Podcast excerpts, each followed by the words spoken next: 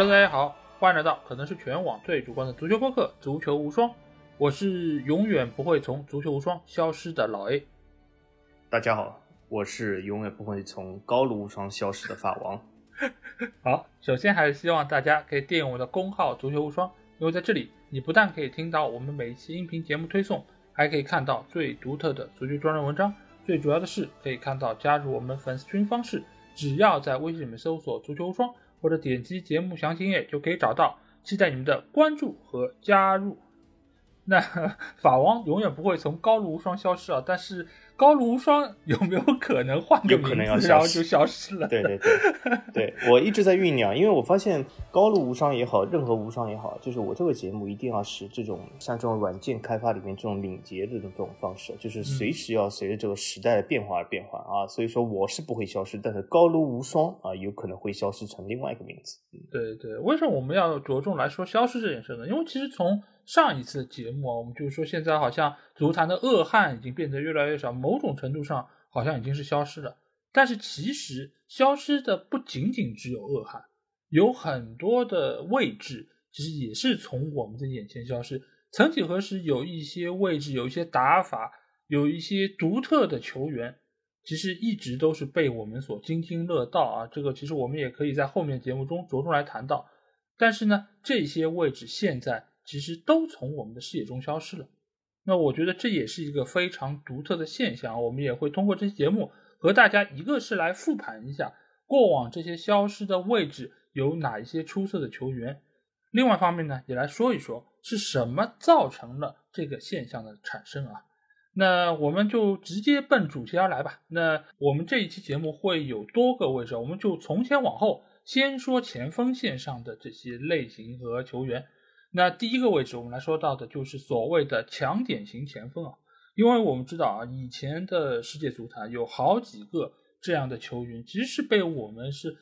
捧上了神坛啊。最有名的应该就是英扎吉，英扎吉在锋线上，我们一直说他是在越位线上跳舞的男人。为什么他是在越位上跳舞呢？因为他的反越位能力非常强，他在门前的抢点能力，他在门前所谓的那个嗅觉是非常灵敏的。那这类的球员在以前可以说是锋线上的一把尖刀，一个利器，摧城拔寨，一直都是能够看到他们的身影。但是呢，现在我们说谁谁谁是强点型前锋，或者说是什么机会主义前锋，好像是有点在骂人啊，就好像这样的前锋他只会进球，他只会在门前抢个点一蹭。那这样的球员似乎在我们的视野中是变得越来越少了。那我想问一下法王。这样的球员为什么现在会某种程度上消失呢？嗯，我觉得有一个客观原因啊，就是呃 VAR 的引入，因为以前这样的前锋其实呃应该说应形成这个时代高潮的时候，那时是没有这个 VAR 技术，其实也没有底线裁判或者是啊这种边裁的现在这种执法也没有现在这么灵活。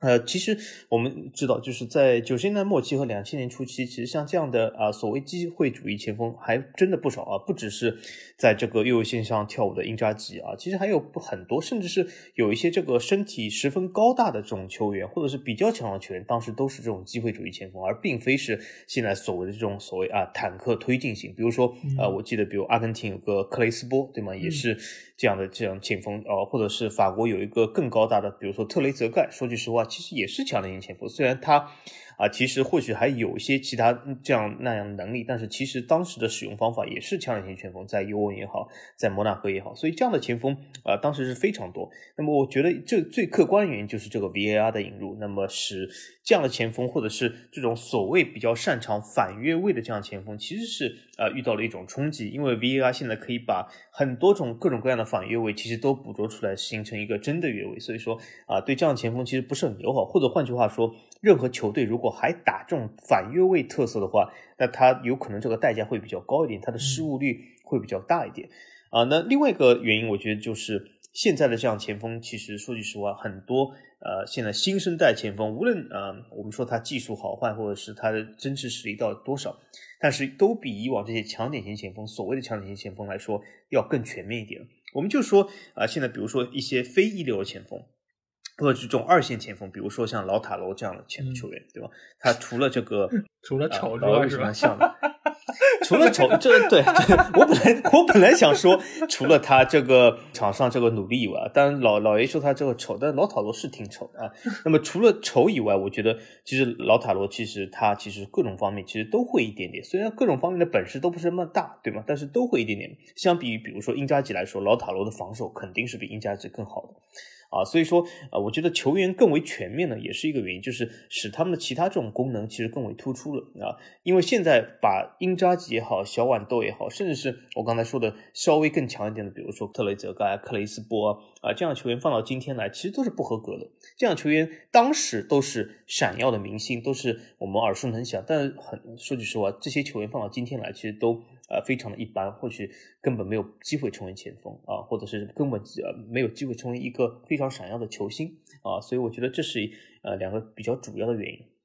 对，因为其实以前的球员相对来说他是类型比较单一啊，就是前锋的话你就进球，中场的话可能是传球更需要能力强一些，有更好视野，后防球员呢可能你身体要强壮一点，争抢能力要更强。但是现在的世界足坛，我们说过，就是每一个球员。你需要承担更多的职责，所以你如果说只有一方面很强，尤其是英扎吉，我觉得是一个非常好的例子，就是他除了强点那一下之外，他其他方面从身体素质几乎都不行，从速度、从带球、从爆发力，其实都是比较差的。他其实用的就是他最顶尖的那一下，就是灵光闪现那一下，就是所谓天赋的那一下。你如果说是放到现在来说，你可能。啊，什么春季呀？你要吃那些什么菜？你就是最嫩的那一下，哎，他拿出来，觉得他的能力很好。但是现在的这些球员，由于你现在整个战术体系也好，你整个教练对于球员的要求也好，你只是那一下，我要把你放在场上作为十一分之一，你现在对于球队来说就是过于的奢侈了。没有一个球队说我可以用那一下来让其他的球员来做其他的工作。你即便是像哈兰德这样，我一直说他不够全面，他其实就是放大版的英扎吉，就是他的抢点能力，他的把握机会能力是很强，但是某种程度上是要比英扎吉还要强，但是他其实也是需要球队来给他供资源，是球队要来分担掉很多他的职责，才能够让整个球队能够正常运转。而英扎吉呢，显然在各方面其实都要比哈兰德要弱很多，再加上现在 VR 的诞生。使得这些在越位线上跳舞的男人，以往可能就靠那一下，对吧？一个反越位，造成了边裁的可能在视觉上的一个不习惯而没有看出来。但是现在呢，你就算是一点点都能够被放大，都能够被抓出来。所以现在你即便还有英扎吉这样的球员，你可能这个生存的一个空间也会被严重的挤压。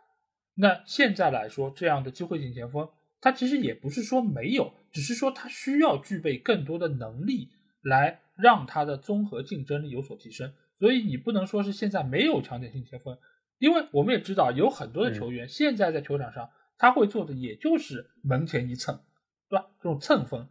对，其实挺多的。但是这种蹭风，你说相比于英扎吉或者小豌豆来说，他们还是有一定的能力。就像哈兰德，他还是有很强的爆发力，后插上，包括他的身材。他确实是能够在对方的禁区里面和中卫扛身体，一点不落下风。但是英扎吉可能吗？不可能。所以这样的类型，我觉得不是消失了，而是迭代了，而是更新了。所以造成了这样的一个位置，好像看上去是没有，但其实现在已经是强点型前锋二点零、三点零，甚至于更高啊。所以我觉得这个方向其实是没有错的，只是整个现在足球的体系造成了这样的球员。的机会不是那么多，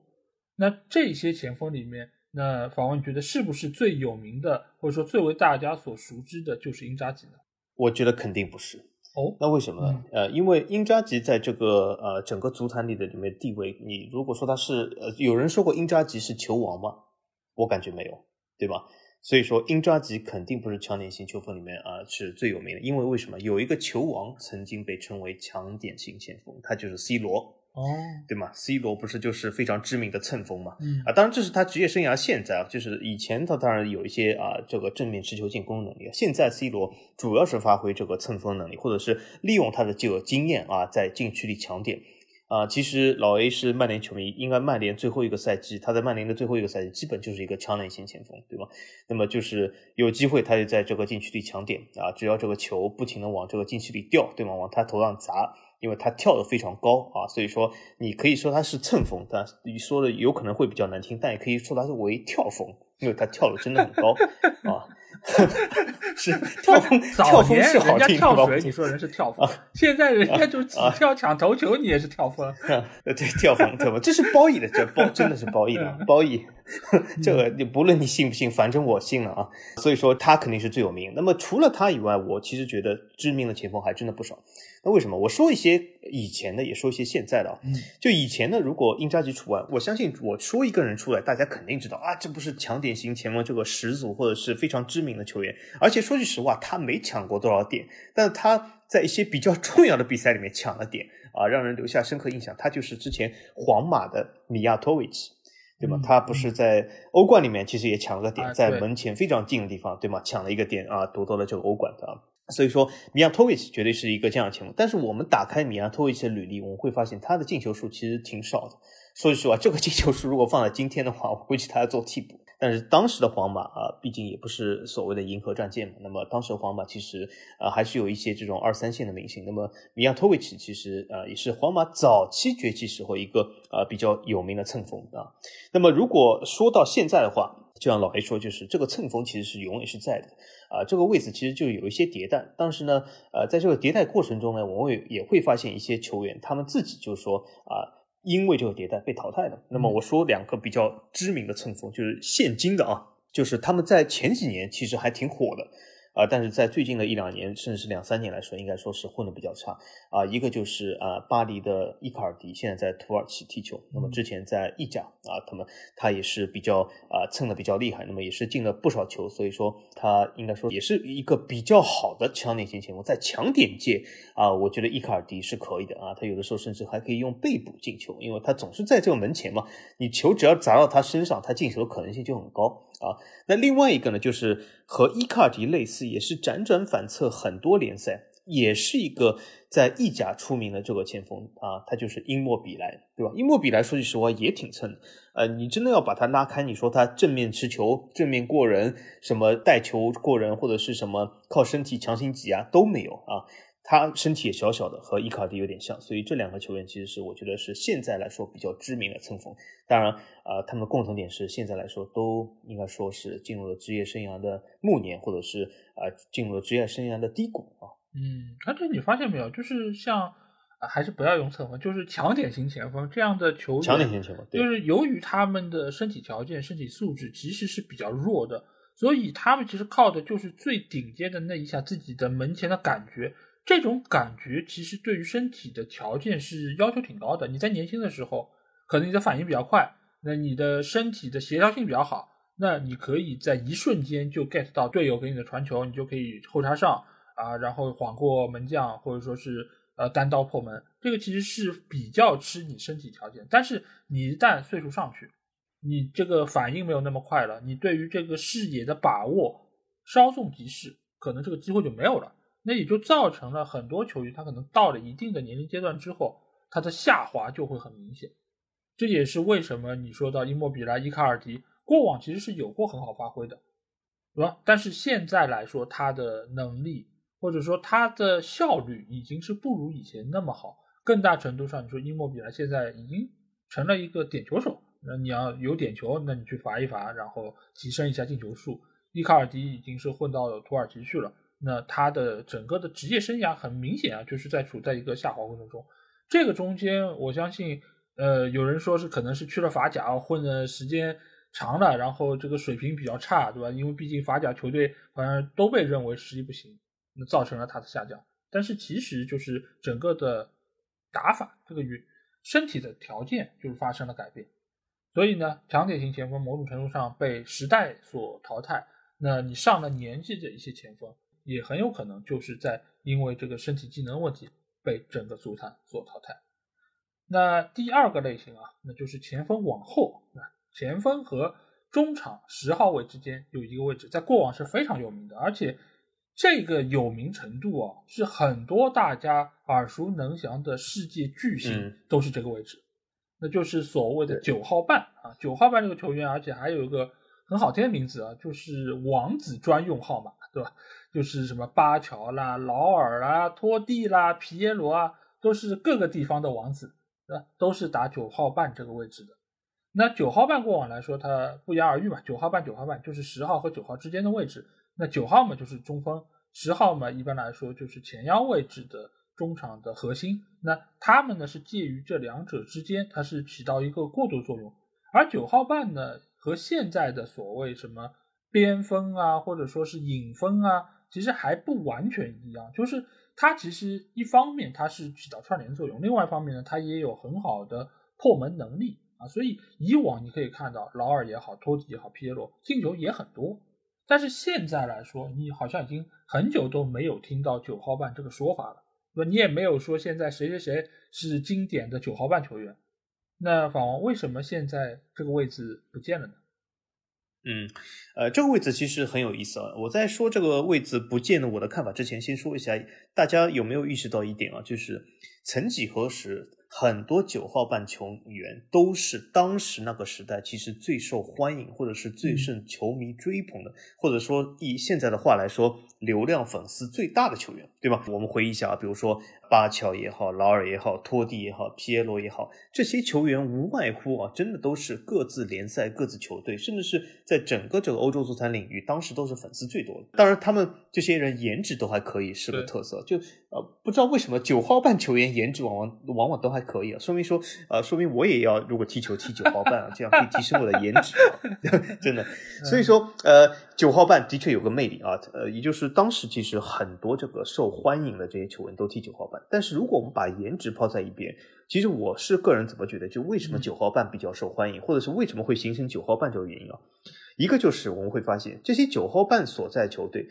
很多他们都是踢这种四四二的中场，嗯，那为什么需要一个九号半呢？因为当时。就是说，如果你前面有一个九号型的强点前锋，或者说是一个强力前锋，那背后配一个十号球员作为中场组织核心，对吗？啊，作为一个 AMC 的使用，那么这两个搭配呢是比较传统的啊，或者是四二三幺里面比较传统做法。但是有的时候我们会发现，有些球队它缺乏这种呃核心的 AMC，那么它只能打这种四四二，无论是菱形也好，平行站位也好。啊，它里面这个四四二的来说呢，就是后面两个中场其实呃，对于这种进攻组织的串联来说稍微欠缺一点。那当时其实需要一个串联的，那么就以四四二里面另外一个前锋作为一个串联，那么他就成了九号半，也就是他既要承担中场啊组织进攻的责任，有的时候也要承担这个禁区内啊突破得分的这个责任。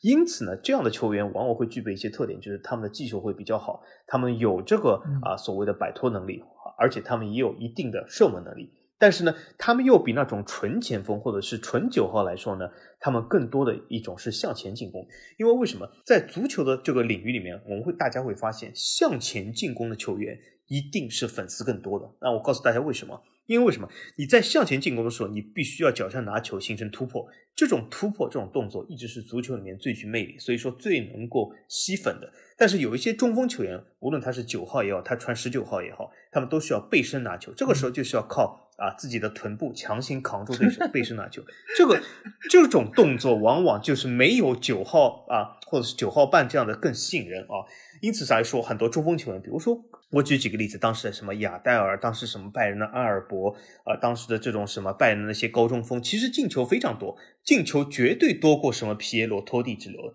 但是他们的粉丝绝对没有皮耶罗、托托蒂多，因为皮耶罗、托蒂他们有更多的秀脚法，更多向前进攻这种机会，而不是中锋啊。很多中锋其实他就是头球门前一蹭，或者是强行背身拿球啊，摆脱。啊，射门，所以说这样的动作呢，其实包括巴蒂在内，对吗？都都是比较典型的中锋动作，所以说是没有九号半这么吸引人。那另外一个特色就是，由于九号半他承接的这个呃中超组织的这个啊需求，因此呢。九号半呢，他们有的时候呢就是退的比较深，那么他拿球机会也比较多啊，也是比较容易的形成一些粉丝啊，不然就是很多粉丝也不愿意看自己的喜欢的球星全场就蹭那么一两下，比如说米亚托维奇，对吧？几乎是拿不到球的。那么从这种角度来说，他肯定是粉丝相对较少啊，所以这是这个位置特点。但是我最后就是把这个话筒还给老爷之前，我还说另外一个特点。我们都会发现九号半，由于它是九号半，其实我们会发现历史上最多的或者是最顶级的九号半，说句实话，我们今天摊开他们这个啊所谓的数据，他们的进球都不是很多啊，其中很多这个球员其实他们的进球应该说是相对来说按照现在标准来说挺少的啊，他们的这个助攻数据也没有这么出色啊，但是呢。反正就是，据说是他们在场上这个啊串联功能其实还是比较重要的。但是这些九号半球员呢，有的时候也是颇具争议的啊啊，因为有些球员他其实呃发挥的或许没有这个颜值这么高啊。举个例子来说，我们刚才讲到皮耶罗啊，对吧？皮耶罗是一个不错九号半，但是皮耶罗真正的在场上给尤文图斯带来这个战术的提升到底有多少？其实现在来看是有争议的。其实我们可以先从那个外号来看啊，就是说九号半是一个王子专属号码。为什么是王子专属？一方面是我们刚才说的这几个人，他们颜值确实都挺高的。我也不知道为什么，以前是不是选九号半都是要先去选美啊？从男模队里面，然后然后选出一些来，然后看里面谁踢的最好，让他们去。但是你设身处地想一想，这种九号半被称为王子，那他在锋线上肯定不可能像中锋一样，就真正的九号去和对方扛身体。那中卫球员这么壮，你上去动不动嗯嗯就跟人家扛身体，用屁股去顶。那你这哪点有点像王子的样子，对不对？那王子就是很优雅，就持球的时候没有人可以近你的身，即便要来抢你球，也被你非常优雅的过掉之后，然后呢，最好还是来个什么挑射，然后直接把球打进去。嗯。但其实你要知道，王子之所以是王子，就说明什么？他旁边还是有一些奴仆，有一些随从能够来衬托他的这个王子气质。就像你看巴乔也好，皮耶罗也好。他在意大利国家队的时候，都有像维埃里这样的强力的中锋在前面给他们扛着创造空间。然后托蒂在罗马队是有德尔维奇奥，劳尔在皇马以前是有莫伦特斯，那基本上都是一个九号半王子搭配一个九号在那边给他们干，你也不能叫脏活累活，他们也承担进球责任。但是另外一方面就是给他们能够有一定的空间，让他们能够组织串联进球。但是呢，这又一方面来说明，就是他们在场上的进球破门的次数和能力上来说，他不如真正的前锋有那么好的一个水准。当然，这也和以往他们呃整个球队对于球员的设置是有关系。因为以前的这些球员基本上就是谁在哪儿就该做什么活，前锋就是进球的。所以作为九号半，你是承担起了进球的责任。但是另外一方面？你更大程度上也要组织，要分球，所以在这个时候，他们更多的精力可能还是作为串联者在这个中间出现。但是你放到现在，它为什么消失了？其实很重要的一点就是现在你会发现打双前锋的球队几乎已经绝迹了吧？我我印象中已经非常非常少了。现在你要么就是四二三幺，对吧？单前锋顶在前面，要么就是四三三。是三个前锋，对，两个边锋，对对，所以这样的情况下，你就不太可能说你有一个所谓的九号半拖后前锋的这么一个设置，因为现在的整个的技战术打法目标是更加的明确，职责是更加的复合，所以对于九号半来说，你像这些球员一个个拿出来，没有一个是说身体特别强壮，在现在的战术体系中是能够存活的。托蒂可能稍微好一点，托蒂因为他身体是相对壮一点，而且他后面也是有打到过中锋位置上。但是大多数的九号半，真的你说身体对抗，其实不比英扎吉好到哪去。所以你放在现在的这个世界足坛，他们也渐渐的会被边缘化，会没落化。那这些球员里面，如果法王要让你选一个最知名的九号半，你愿意把票投给谁呢？嗯。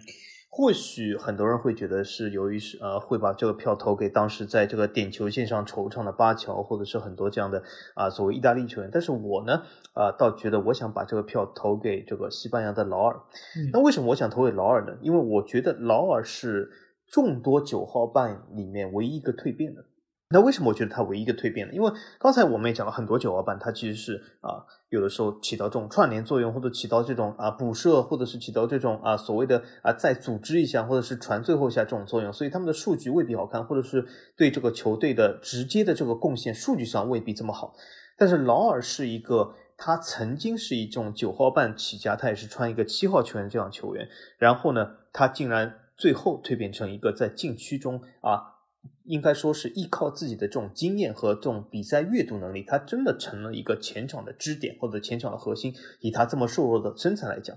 那为什么我们讲这个？他其实离开皇马以后，来到了沙尔克零四，他在德甲其实交出这份答卷是非常不错的。当时他在德甲其实改变了自己打法，并不是传统的像以前皇马这种啊所谓的九号半，或者是后面插点啊啊插上啊这样是啊最后补说一下这样球员，他反而是在沙尔克零四一个相对来说啊身材要比西甲高大一点的联赛里面起到了一个支点作用。这个支点作用倒不是靠他这种非常强壮的身体，因为他身体根本不强壮，而是靠他这种非常宝贵的这个经验啊，依靠自己的经验在禁区中啊形成了一个很好的啊，像这种呃能够在禁区中拿住球，并作为一个很好的支点助攻的一个前锋啊，所以他其实，在沙尔克零四应该是啊真正做到了一个前场核心，所以我感觉其实他在沙尔克零四的年份，甚至要比他在皇马的这个战术核心要更为突出啊，更为这个应该说是从球员角度来说更为伟大。啊，所以我想把这个劳尔说出来，因为他的确是一个能够顺应时代蜕变的球员，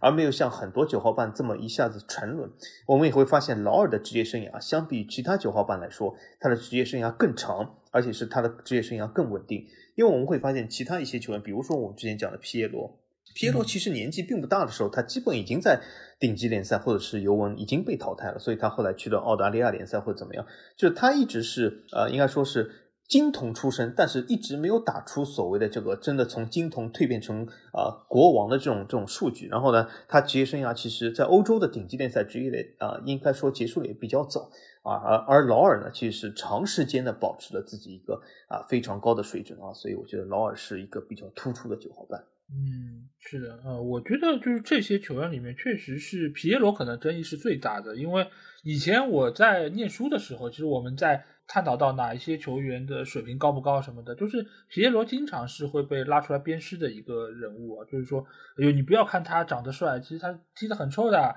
那个水平也很差，对吧？就门前有时候能够抢到一点点，但是其实进球也不是那么多啊。所以其实皮耶罗就是当时其实已经是争议比较大。这个其实你说是属于皮耶罗的争议吧，其实某种程度上就是属于九号半的争议。你如果没有办法说从这个角色里面蜕变出来。呃，成为一个更加全面的球员，那你就有可能说被大家认为就是一个非常单一的，或者说发挥面非常狭窄的一个球员。那我觉得这几个九号半里面，我觉得可能我更想说一说是托蒂吧，因为托蒂一方面啊，他是直接是在罗马退役的，而且在后面的很长一段时间里面，他其实，在罗马队，他当然是作为队长存在，他确实也是球队核心，但是到后面，他其实已经是没有。太稳固的主力位置，即便上场，他所发挥的作用也不如以前那么的重要。但是你也可以看到，托蒂在这么长的职业生涯里面，他的位置、他的打法是有过明显变化的。从九号半打到过中锋，也拉到过十号位。其实他是一直在为球队来做出自己的适应和变化。本身当然也因为他的能力是比较全面的，他也是能够胜任这些位置上的一些变化。以至于你会发现，他也是这些球员里面身体最为强壮的，也是最不惧怕对抗的，啊，所以我觉得在现在的世界足坛，九号半确实你不能把它称之为是一个位置，一方面是阵型的原因，另外一方面也是他们个人的技术特点是需要适应现在的更加先进的、更加现代化的这种打法，所以你不能说这些九号半球员没有了，只是他们出现在了其他的位置，发挥更重要的作用。那下一个位置啊，我们还是在中场线，是要往边上拉一拉，来到的就是边前卫啊。这个位置曾经可以说是欧洲出产球星最多的一个位置，有很多我们耳熟能详的球员都是从边前卫起家的。最有名的之一就是贝克汉姆，当然也有飞哥、内德维德、皮雷、永贝里这些球员，其实都是以前的边前卫球员。他们的一个特点啊，就是。传球的脚法特别的精准，尤其是这种长传球，就很容易能够找到禁区里面的前锋。包括打反击，也需要他们有很准确的传球，包括他们的转移以及视野啊都是非常重要。包括这些球员，他们也拥有非常好的体能啊，所以这些球员以前来说是一个球队非常重要的一个核心。那为什么现在边前卫这个位置已经不存在了呢？法王？嗯，首先我想说一下，就是边前卫这个位置不存在的有一个主要原因，就是现在也是和一个阵型相关。因为我会发现这些刚才老 A 说的边前卫，其实也活跃于当时比较经典的这种四四二站位。对，呃，而现在这种比比较啊常用的，比如说四三三也好，四二三幺也好，其实是根本就没有边前卫这个位置的啊。那么因为边前卫这个呃所谓的这个位置或者责任，其实已经被边锋所取代。那么四三三这两个边路会比四二三幺这两个边路其实更突破一点啊，就是是完全站到了这个锋线的位置。那么其实边前卫我感觉就是被现在这种所谓的边锋打法所取代。那么但是这些东西为什么会取代当时的打法呢？或者是呃这些边前卫和现在我们耳熟能详一些边锋有什么主要区别呢？啊，我感觉是几点。那么也是由于这几点原因啊，边前卫最终是其实被这个整个时代洪流所取代了。第一个原因是什么？就是边前卫。啊，他们其实相比现在的边锋来说，更擅长或者是更多的进行这种四十五度角的长传或者是传中，对吧？因为当时其实头球抢点或者是在禁区中站好位置等边前卫一脚传中传过来的机会相对来说多一点。但是现在的足球其实运动性更大一点，让大家站在禁区里等这个球的机会其实少了。那因那么因此呢，边前卫从这个四十五度角比较远的地方来一脚传中就比较少了。啊，就比如说当时贝克汉姆这种招牌式的这种传中，对吧？就是这种四十五度角传中，他并不是说啊靠速度一下子突破一个球员或者突破对方的边后卫来到底线来一次这样传中。贝克汉姆大部分传中都是啊四十五度角这样吊中会比较多，这也是边前卫的一个特色或者和边锋的一个区别。那么第二个是什么？就是相对于现在的边锋来说，我们会发现这些边前卫基本啊。比较都不是以速度突破见长的啊，因为现在我们看到很多这个球队都配有很多的边锋，无论你是好的坏的，就算你我我们拿出这种三流的边锋，比如说阿森纳和现在在法甲踢球的佩佩，对吗？都是 有相当的速度和有这种突破能力。而我们如果讲一下当时的顶级的边前卫，包括贝克汉姆，包括蒙迭塔，包括飞哥，都不是那种以超级的什么速度、爆发力、突破过人为主的。他们有的球员脚下比较好，有的球员呢长传比较好，但是都不是以速度见长啊。所以说这也是边锋和边前卫一个呃比较大的区别。那么现在这种足球的更要求就是啊边锋能够在啊边路一对一挑战边后卫，那么他们其实承担的这个进攻任务、带球任务会比较多。而当时的边前卫呢，其实没有这么多的带球任务，他们基本可以在还没有达到这个禁区的时候，就是一脚传中把这个球递入禁区。和现在这样边锋靠一条龙啊，甚至是法甲有很多这样球员靠一条龙要一路杀进禁区来一个这种短传或者横传这种地面球的啊机会是非常少的。那么当时来说，这些边前卫所以说他们的功能不一样。那另外一个还有什么特色呢？就是当时的这个边前或者当时这个足球，其实他们整个速度打的没有这么快。那么因此呢，在这个中场或者缠斗或者这样的东西呢会比较多。那么相对来说，我们会发现这些边前卫还有什么特色？这很多边前卫，他们其实都有居中的能力。我们讲这个，呃，飞哥也好，呃，这个内德维德也好，或者门迪也好，后来他们都其实有的时候这个位置往中间靠了，或者是偏离了啊，因此他们就是更像一种所谓的 MC 这样存在。所以，呃，当时在这个四四二里面，其实我们会发现啊，这个边路这个球员其实不仅仅是要镇守边路，在中路的这个出现也是会比较多啊，也是适应于当时这种时代的潮流。但现在这种时代潮流呢，会有点改变，因为为什么？很，我们很明显在足球当中，我发现一堆人如果挤在一起，他肯定是打不好的。现在很多教练都会告诉球员，对吧？把这个宽度拉开来，比如说连徐根宝都会说，对吧？尽量利用场地的宽度，对吧？所以说从这种角度来说，你如果边前卫或者是中间的 MC 站位太靠拢，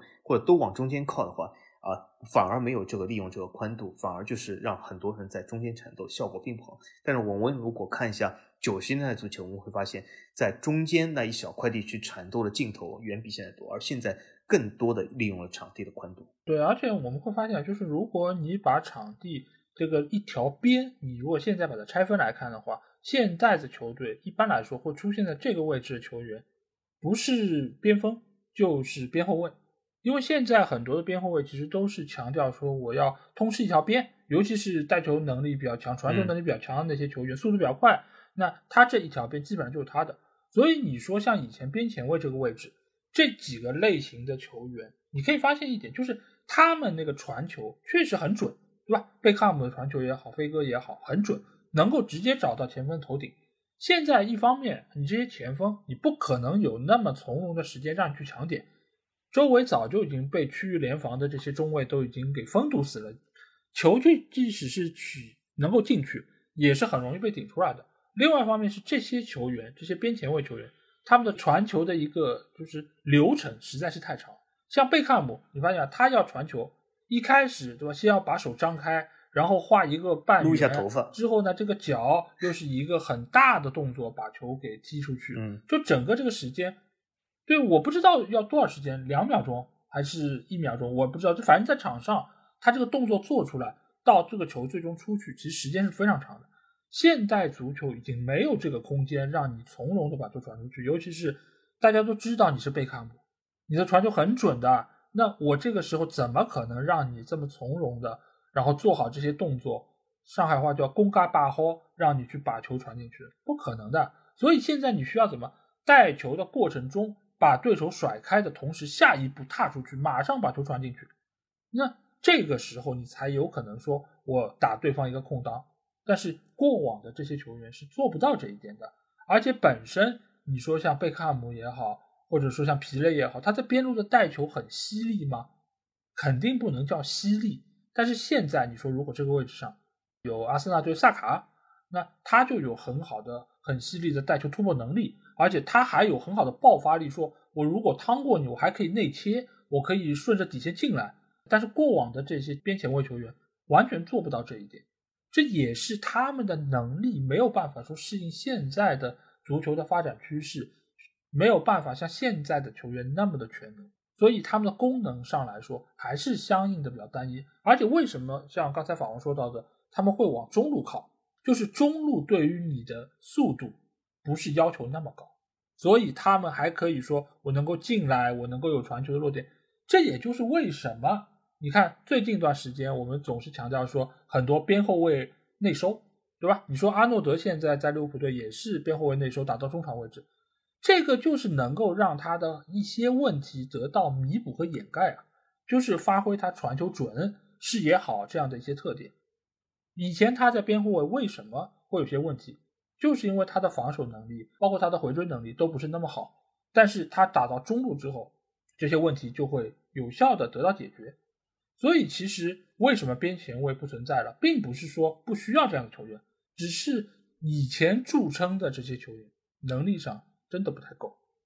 对，而且呢，我再补充一点，就是呃，边前卫和现在边锋还有一个非常大的区别是什么？就是我会发现，现在很多球队这个边锋，所谓的这个边锋，左右两边都好啊，都是逆足踢法。啊，什么是逆足的？就是你在左边锋，你是擅长右脚；右边锋擅长左脚，因为这样非常利于边锋内切形成射门啊。比如说比较典型的，像像当时的拜仁的罗本里贝里这种配置啊。但是我们会发现边前卫之中很少有逆足踢法。就比如说贝克汉姆是擅长右脚，他就一直是待在右边前卫。你很少会看到贝克汉姆突然间去这左路，因为他没有办法逆足，他就很难就是在左路形成传中啊。因为他如果用右脚的话，所以说这也是边前卫比较局限和被这个时代淘汰的一个比较大的原因之一。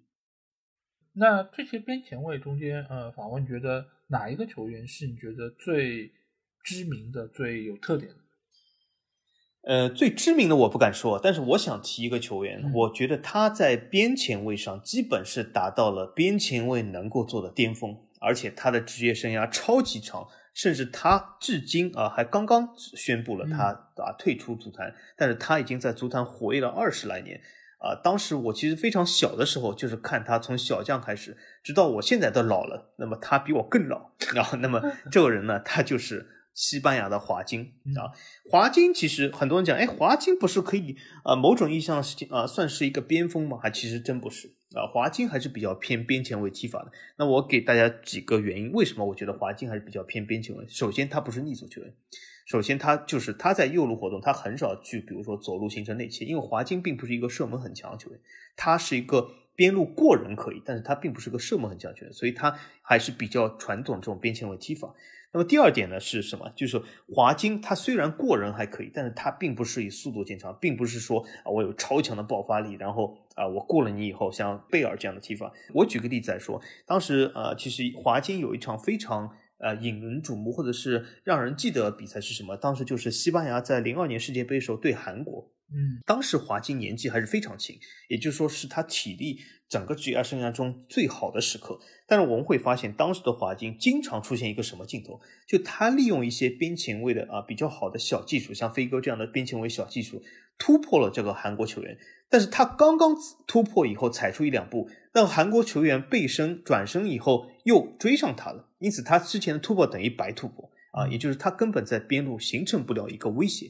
他刚刚一突破就被人追上，因此他没有传中的空间啊。所以说，华金其实他不是一个速度见长的这个球员啊，是也是一个问题。但是说了这么多问题，为什么还是要把华金拿出来？一个就是他的确啊，在小技术过人上，在传球的准度上。真的做得非常不错，而且他应该说是一个非常自律的球员，他把他职业生涯拉得非常长，直到现在啊，他都是以这么大的年龄还在这个贝蒂斯啊踢球，刚刚宣布退役啊，所以说他是一个。呃，应该说是足坛很多这种职业球员在职业性上的一个楷模。那么从另外角度来说呢，华金也是应该说陪伴了我整个看球生涯的这个成长啊，因为他也是从小啊，我就是啊看他从这个贝蒂斯成长。但是呢，他整个职业生涯又很唏嘘，为什么呢？因为华金在职业生涯中有好多次其实都有加盟大球队这种啊机遇或者是这种机会，但是他基本都没有把握住，由于种种原因吧。嗯，当时其实去皇马都有可能，但是他一直没有去啊，所以说他一直是在比较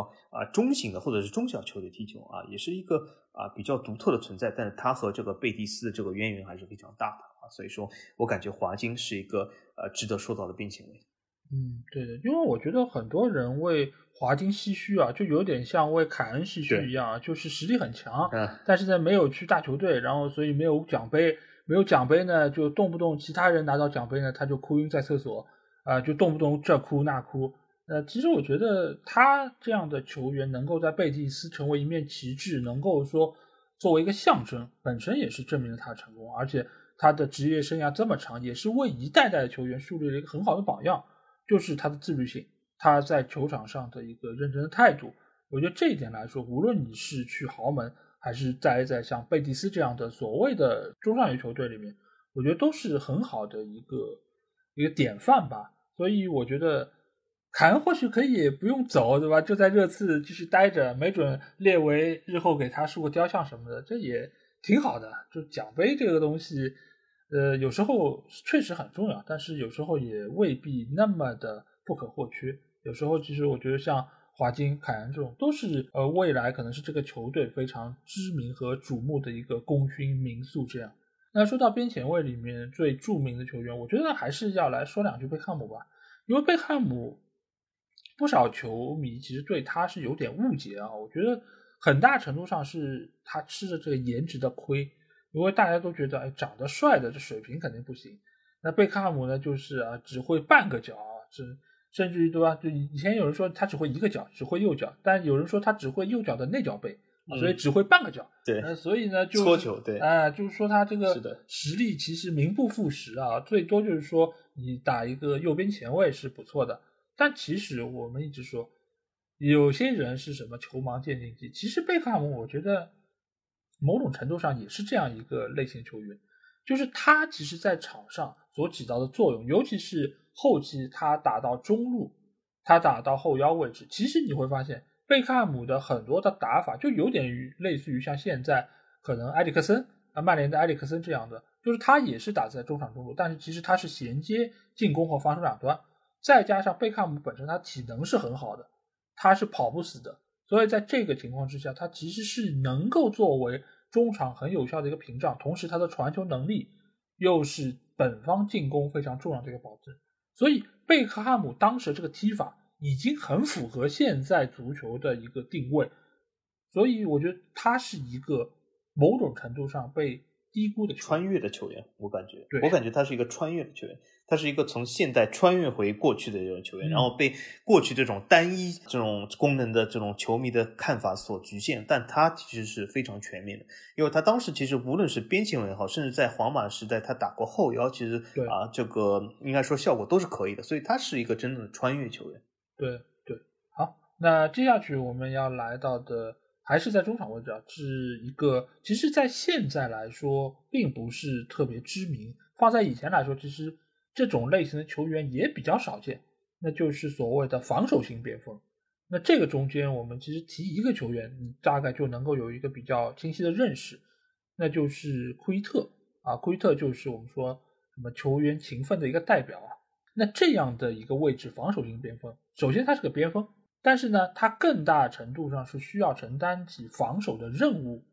所以呢，就是他在每场比赛中，他可能触球的机会不是那么多，但是他在场上的奔跑一直是非常的卖力。当然，在关键的时刻，他也会承担起进球的任务，所以防守型边锋在当时其实还是一个非常重要的存在。那法王，你认为为什么这种类型的球员？后来就消失了呢。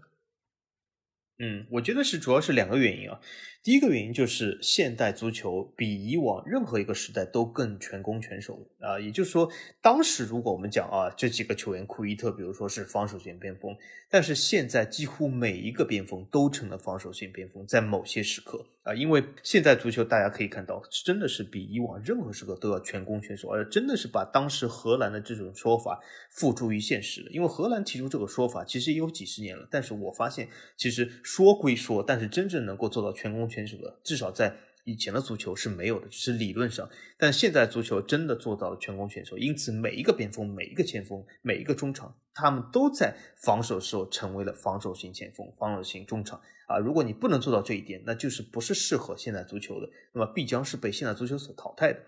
啊！这是我觉得就是防守型边锋这个独特这个位置啊，现在不需要的一个重大原因，就是大家都可以承担这个位置。那么第二个原因是什么呢？就是现在这个边后卫角色的越来越的崛起。我们刚才老魏也提到，就是在我们在讲边锋的时候，就会讲到就是什么？现在很多球队他甚至不需要一个边锋的配置，因为他这个边后卫可以真正的做到一条龙上下。那么，在一个边后卫如此强大的情况下，那么你的确不需要再配备一个防守型边锋来增加这个边路防守，因为这个边后卫自自己可以独立承担这条进攻的线啊，也可以独立承担这条防守的线。啊，那么很多这个边后卫，现在我们可以看到，也是各个球队每场比赛中跑动最多这个球员。因为刚才老叶讲的，就库伊特，对吧？是一个当时来讲是以跑动见长啊。因为你要作为一个防守好的这个球员，或者是防守比较拼命、比较努力球员，那你的跑动范范围一定要大。那么从这种角度来说，库伊特是一个非常勤奋的这种防守型球员，或者是防守型进攻球员。但是现在很多边后卫，他们的跑动距离都是非常夸张的大，那么他们上上下下在整场比赛中非常的活跃。从这种角度来说，他们的确是在整个边路既取代了防守型边锋这样角色。也取代了以前所谓的这种传统的防守型边后卫这样的角色啊，因此这个边后卫起到了一条龙作用，所以我觉得这两个是一个主要的原因，就是这个目前这个防守型边锋这个配置不需要单独配备。对，就是你可以看这个名称啊，叫防守型边锋。那现在的边锋就是有防有攻，那这个情况之下，它显然的作用和职能就要比过去来说要更加的丰富，而且现在的边后卫。某种程度上，其实你也不能光把他叫成是个后卫，他其实也是边锋。所以你相当于是在这一条边，最起码有两个边锋。如果你是打以往四三三，像利物浦这样的阵型的话，那你再加上中场，可能还有一个呃中场球员会拉到这边，那你这一条线上就有三个球员。那你三个球员所要起到作用是什么？是所有球员都有攻有防，而且都出现在边路。而库伊特这种设置，防守型边锋。显然就已经是过于的多余，而且是浪费了一个人员的设置。所以这样的球员，你要放在现在来说，就是你能力太单一啊，不行啊，对吧？就是你的工作能力上面来说，你肯定是希望有一个人，哎，又会这个又会那个，什么都能够拉得上，而且哪一个都能做得好。那你只会这一个工作，那显然就是公司没有办法能够承受你。所以这个消失，我觉得也是因为现在的球员能力越来越强了。而在过往来说，可能在青训培养上，在各方的对于呃位置的一个认知上，就对于这些球员的要求还是处在一个低位。但是现在，无论是哪个位置，都需要有类似的一个培养机制，然后在这个中间，你再挑更加出色的那一个点来进行拔高啊。所以现在的这些球员，我可以说，你任何位置上的球员，你拉到边路，其实打的都不会特别差。反倒是，就是像库伊特这种，你要真的放在现在，我真的找不出任何的位置可以让他来打啊。尽管他确实非常努力。那这些球员里面，访问你觉得库伊特是不是里面最知名的一个人物呢？呃，如果从这个网上的对于这个防守型边锋这个定义和流量来讲，我感觉库伊特绝对是最知名的。但是我想讲两个球员，或者是呃，主要是一个球员，就是他们其实在我的印象中，或者是在我的刻板印象中，明明是可以成为一个很好的防守型边锋的，但是他们却没有啊，这个值得深思一下。一个就是什么，就是现在刚刚退役去打高尔夫球的贝尔。为什么我觉得他是可以承担一个很好的防守型边锋？因为他本身就是边后卫出身，他后来去打了边锋，所以说从这个字面意义上来讲，他其实是一个很适合在边路进行防守，啊，或者是很适合在这个边路进行作为这个防守型边锋使用这样的球员。但是我们会发现。呃，贝尔这个职业生涯来讲，他从虽然是边后卫出身，但他后来做了边锋以后，或者是边前锋以后，他其实很少以这个呃疯狂的拼抢或者是这种防守著称。但我觉得有点可惜，因为他毕竟是边后卫出身，他应该是具有一定的这个防守的这个素质或者是防守的经验。其实我我倒觉得是非常可惜，是贝尔其实是完全是可以作为一个好的防守型边锋，或者是比较独特的存在。那么另外一个就是，我觉得是一个降级版的贝尔，比如说就是现在在英超踢球的这个科内，就是法甲球员，他也是边后卫出身，然后他去了英超以后，竟然做了前锋。那么从这种角度来讲，我觉得他应该和贝尔一样，也应该多多的利用自己的这种边后卫的经验或者是防守的特色啊，去进行拼抢。但是反而这两个球员，我感觉好像去打了前锋以后，并没有发挥出自己这种防守特色来啊，所以我觉得比较可惜一点。我觉得这两个球员可能呃风格不是太一样，因为贝尔来说的话，他可能在进攻方面的属性，或者说他在速度方面的属性是远远要强于他可能在后防线上该发挥的这个防守能力啊，所以他可能因为球队的一个要求，使得他啊更大程度上需要在进攻方面有所建树。而科内的话，因为我看过之前他在伯恩利的比赛，他确实在当时的伯利队内是非常出色的进攻球员。所以在这个程度上，可能呃，肖恩戴奇也是觉得我没有必要让他在前场耗费太多的体能在防守上。毕竟防守的话，伯利这个球队他一直做的是非常好的。那他恰恰缺少的就是一个能够破门的球员。那科内你就在这个位置上把进球的任务给我完成好就可以了。所以其实这个也是球队对于他们个人特点的一个取舍。但是如果他们能够，比如说去到一个。更符合体系的一个球队的话，那可能像科内这种，他现在去到西汉姆联队，如果没有太严重伤病的话，我觉得他或许是可以在前场有更好的逼抢能力，有更好的防守能力的一个展现。那可能他的个人价值，我觉得会比以往在伯恩利有更好的一个发挥啊。所以现在来说，我觉得防守型边锋不是没有了，只是他们需要在其他的技能点上多一些些的加成。否则的话，他们可能是比较容易被足坛所淘汰。那下一个位置啊，我相信是很多人都非常的关注，那就是古典型前腰。曾经有一度啊，对于里克尔梅有这样的一个评价，就是他是最后一个古典型前腰。那这个位置是有怎么样的一个特点呢？就是通常来说，它是需要有很精准的一个盘带能力，而且它的传球要是。所谓的像手术刀一般的精准，而且他有很写意的过人，基本上就是属于那种技术能力非常出色，而且都是能够统揽大局的这种所谓的球场大脑型的人物。那除了里克尔梅之外，啊，其实包括还有巴尔德拉马，包括还有以前的乌拉圭的弗朗西斯科利，还有鲁伊科斯塔等等这样的球员，其实都是所谓的古典型前腰。那反而觉得，为什么现在这么出色的这种球员？他却没有位置。嗯，这个其实老 A 说的对啊，是一个非常唏嘘的事。因为为什么？我刚才想，就是当时这个足坛球迷最多的位置就是之前的九号半，而球迷第二多的位置，我感觉其实就是这个所谓的十号球员。呃，其他任何位置我感觉都没有这两个位置吸粉啊，至少从这个呃过去二三十年这个足坛历史来说啊，因此这个古典型前腰或者这个十号球员，当时传统经典十号是非常吸粉的。而且曾几何时，我感觉就是九号半，大多数给人的印象就是所谓的这种王子，就是好像是蒸蒸欲上，但是又非常年轻，但是好像总是离国王差了一步。而嗯。谁是国王呢？其实很多球队他并没有一个真正的这个九号作为国王，当然有些球队他有一些不错的九号，但是大部分球队他没有一个啊、呃非常统治型的九号，而往往在这些球队十号球员就是这个真正的国王，或者被当时的球迷称为大师级。啊，我们可以发现，当时其实我们所称为大师的这样球员的位置，其实最集中的就是这个十号。因为为什么？就像刚才老爷说，十号给人的印象就是什么？他脚法细腻，对吧？视野开阔，传球像手术刀一般犀利，然后呢，又是可以带动球队进攻，而且时不时可以来脚远射啊，或者是啊有一些所谓的破门能力啊。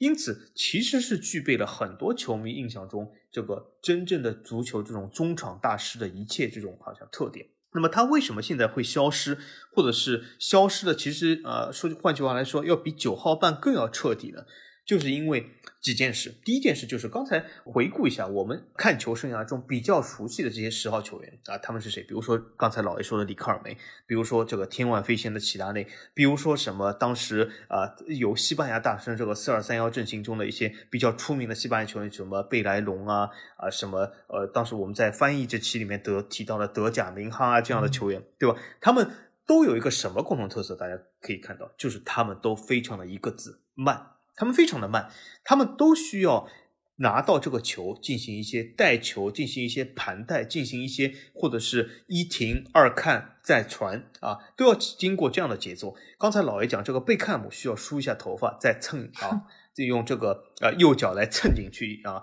啊一个非常好的精准的传球。但是十号球员，我感觉他们不仅是梳一下头啊，有可能要撸好几次头发。除了齐达内以外啊，他们很多十号球员，我们会发现头发都比较长啊，有可能是这个原因，就是要撸好几次啊，最后才能传球。但是我们会发现，现代足球里面根本没有这个时间给你去撸这么多次球啊，给你去一停二看再看，或者是再过人再传，没有这么多机会。因为如果是以这个节奏踢的话，其实现在足球来说，好几个回合都已经打好了啊，根本没有给你这个这么长的时间。几个中场球员早就上来逼抢了，而当时呢，其实说句实话，除了这个中场防守型这个后腰以外，啊，很多球员其实就看着你这样表演啊，或者是有的时候一对一像斗牛一样，所以当时不是讲这个贝莱龙和这个德甲明哈两个这个拉克鲁尼亚出身球员都说什么？好像是先要斗牛一下，就要先戏耍对方的防守型后腰一下啊，戏耍完了才来这什么手术刀传球，和里克尔梅也非常像。其实里克尔梅刚才老爷讲他是最后一个古典前腰，但是我们回想一下，他作为最后一个古典前腰，最被人诟病的是什么？就是他慢。啊，因为他已经是处在了整个是古典前摇这个时代的边缘上，所以说他的慢被人所诟病。其实我们真的说里克尔梅比鲁伊科斯塔、比齐达内、比那些啊之前的什么弗朗西斯科利、哈吉更慢吗？其实没有，他没有比他们更慢。那他的慢被人所熟知，或者是被人所记住，就是因为他站在这个时代的边缘啊。那么这是一个比较大的原因。那第二个原因就是。古典前腰它有一个一点零向二点零的过渡时代。什么是一点零向二点零过渡时代？就是曾几何时，甚至是不是那么久以前，就算两三年以前，我们大家都会听到足坛里面有一句话是什么？就是有一种刚才老爷说叫球盲鉴定器。球盲鉴定器这个球员往往是什么位置？大家啊闭着眼睛告诉我是什么？就所谓的叫中场节拍器。对吧？我们会发现很多中场节拍器当时被球迷称为球盲鉴定器。就是有一些什么，有一些貌似非常高深的、非常厉害的老球迷啊，这个老球迷要打个引号，老球迷啊，告诉这些新球迷说，哎，你看啊，若日尼奥这样球员啊，没什么数据吧，但他很厉害啊，因为为什么？我也说不出他为什么厉害，但他就是球王鉴定器。就你觉得他不厉害，哎，你看你就球盲啊、我觉得他厉害，我就不是球盲啊。所以说，他们的确，其实你可以翻看。各种各样的说，若尔尼奥、阿图尔或这样的类似的节拍器来说，他非常厉害，都说不出个所以然。因为为什么？他们助攻也没有，进球没有，什么都没有，对吧？你只有非常多的触球，非常多的传球，但是以成功率比较高的短传为主啊，也就是说安全球为主。那么这样的球员其实是古典前腰向现代足球过渡的一点零。就这些古典前腰，他们会发现他们这个慢，他们这个带球啊，被对方防守所针对以后，他往往往后退，往后退了以后就退到了现在这种所谓的节拍器的这个位置。这种位置上呢，往往防守压力稍微的少了一点嗯啊，但是呢，其实给他们传球空间也非常少了，因为啊。球员都站在中间啊，站位比较多，那么他们只能做出一些短传啊，所以说节拍器啊是他们过渡的一点零。但是呢，随着这几年节拍器的也退出啊，基本标志古典前腰或者是整个节拍器的彻底退出现在足坛，因为无论是节拍器也好，古典前腰也好，他们其实都不太适应现在这个足球，都是比较慢，都是不能做到全攻全守，也就换句话说，功能都比较单一。我们会发现这些节拍器，他们为什么啊这个数据上不突出，就是因为他们其实进攻和啊这个防守属性上都表现的一般般。但是呢，或许以前有些球队他们的中场控制能力比较强，他们的阵容比较好啊，所以使这个节拍器好像承起到一个承接作用。但是我们会发现，现在足球速度越打越快，其实已经没有节拍器这个空间了。那么古典前腰也就是彻底退出历史舞台了。嗯，觉得你其实刚才说的那点我很同意啊，就是说到了球王鉴定器啊，因为你往上捋一捋，你想一想这个词是从哪儿来的？谁是第一个球王鉴定机？不就是德甲明哈吗？当时德甲明哈其实它比现在的这种所谓的节拍器啊什么的，它更能唬人，就是因为它这个名字。他这个名字真的是听上去好像 不明觉厉啊，就是你也不知道怎么样，就觉得好厉害，这名字好厉害，然后他踢球也好厉害。但是其实你说现在真要让他们这些人来到现在足坛，可能动作还没做出来，头刚抬，防守队员已经怼到他面前了，他他怎么办呢？他只能很勉强的出球。这种球员之所以会被球迷推崇，我觉得一个很重要的点是在于，他们很像所谓的发牌手。就是牌都在我手里，球都在我脚下，但是呢，这个球，这个进攻从哪里开始发起的？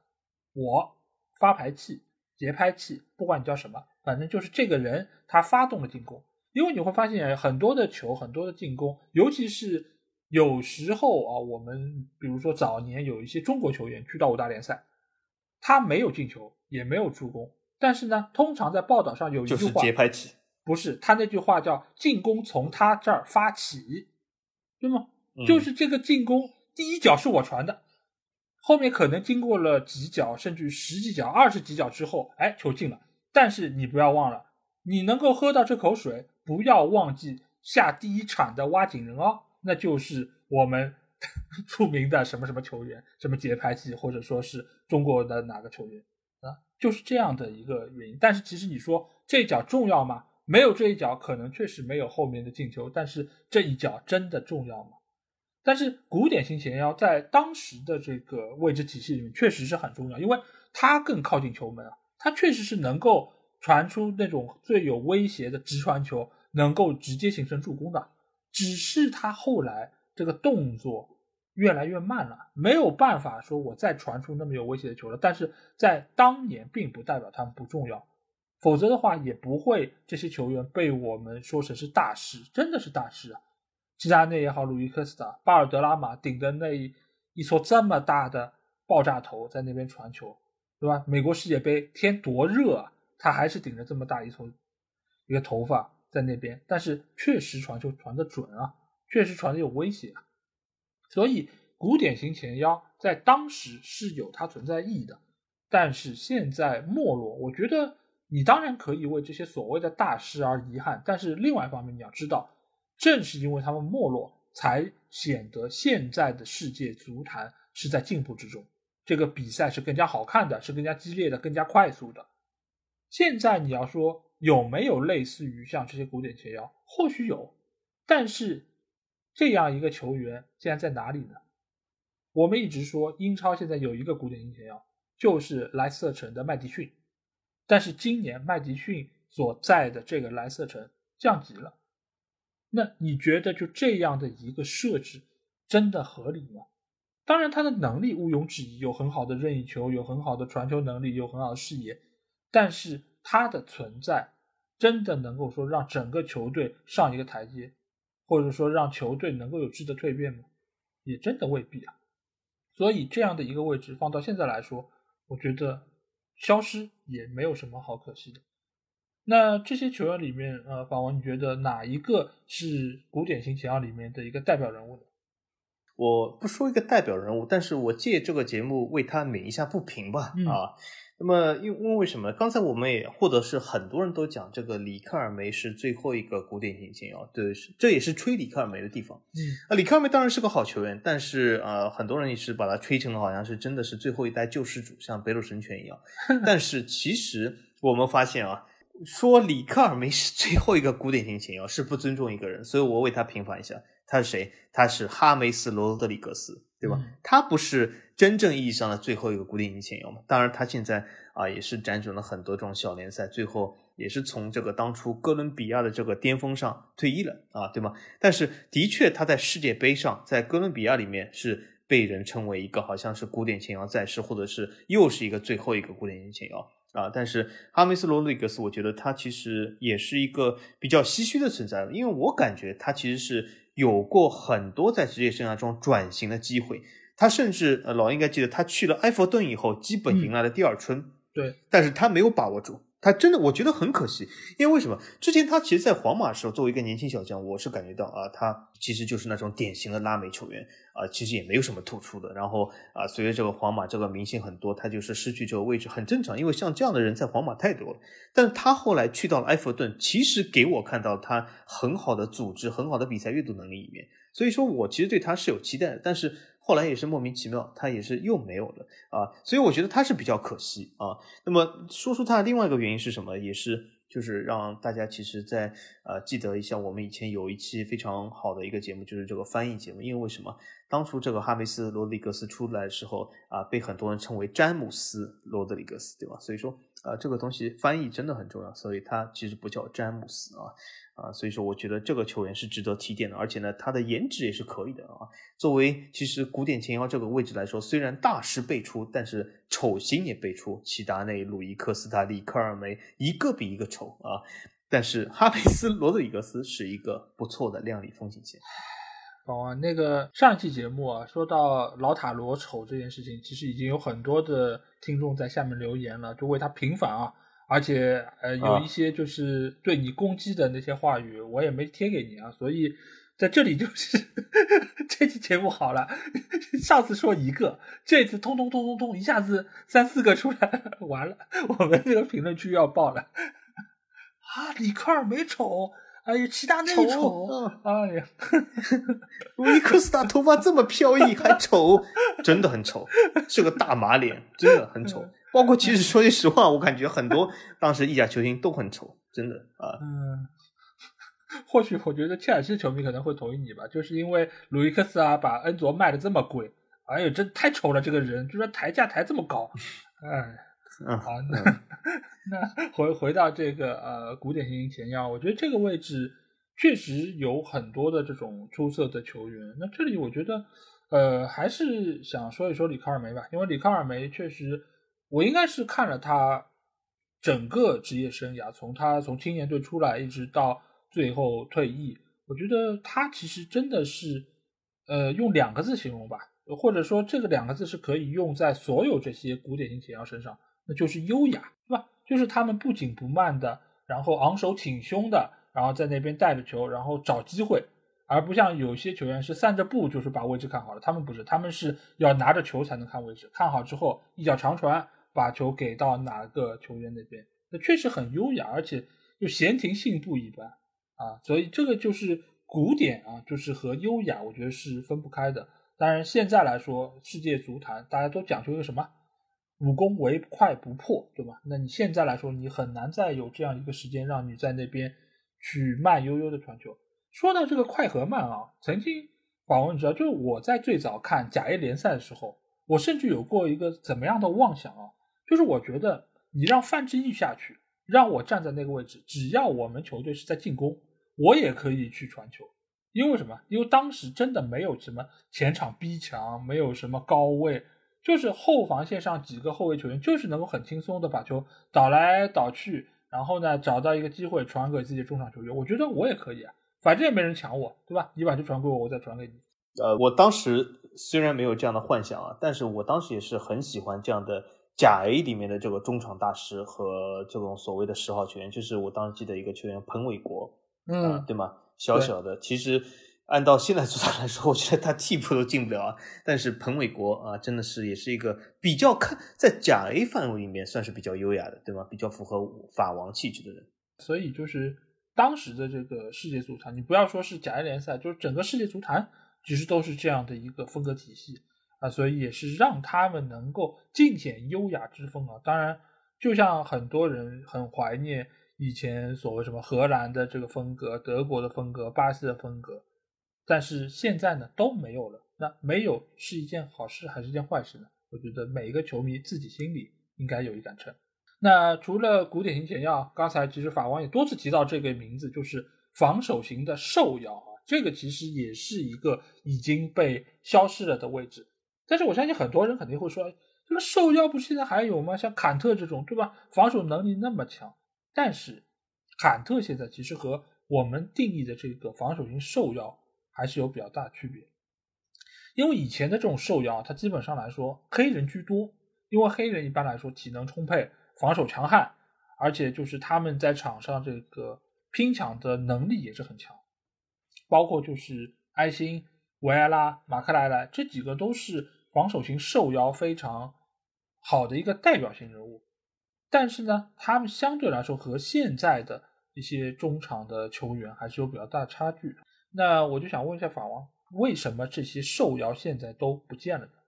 其实我觉得坎特的职业生涯正是最好的说明了这个问题的答案啊，就是为什么？因为坎特刚刚出道的时候，也是从这种法乙这种比较低级别球队，然后就是以这种防守受邀为主，甚至可以说法甲联赛当时直到现在都是出产很多受邀。那么为什么这个位置会呃，或者是消失，或者是啊形成了一个蜕变呢？其实坎特是非常能够说明，就是坎特他自己从一个啊只能这个抢断，或者是靠这个覆盖度身体来这个完成这个防守动作的球员，变成一个能够啊拿球分球、形成组织进攻的这个球员，或者是形成这个真正的转换器。刚才我讲的就是。其实节拍器这个是呃是被称为球盲鉴定器，但是我觉得相比节拍器来说，足球有一个非常重要的一个功能，就是叫转换器。什么是转换器？就是我们会发现很多一些二三线的或者是比较一般的防守型啊后腰或者是防守型球员，他们往往是能够把球抢下来，但是把球抢下来以后，他会形成了一个啊几秒钟的无所适从的这种啊所谓的一一段时间，就是他不知道他拿到球或者是他抢到球也该怎么办。很多人其实他因为脚法粗糙，或者是当时皇马有个这个球员还也是马里球员迪亚拉非常有名，对吧？也是抢断非常厉害，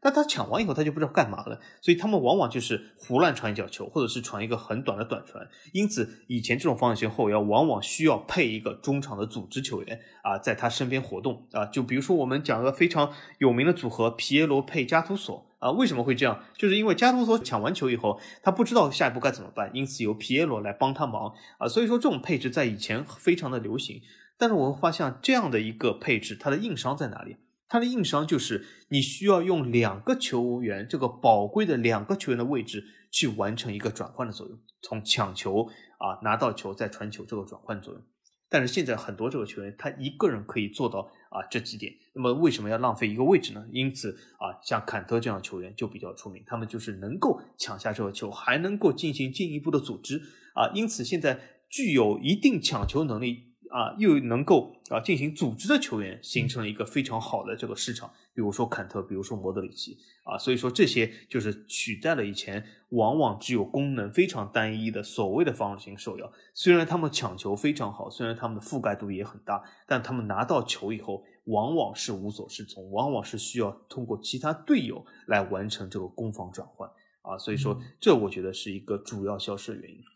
对的，因为这些球员啊，尤其是埃辛啊，我记得就是当年啊，英超有过一个集锦，里面就是放出了埃辛进球那个画面，他叫水牛嘛，他当时就是进球之后非常开心，而且当时的解说也是配着说啊，埃辛进球啊，铁树开花，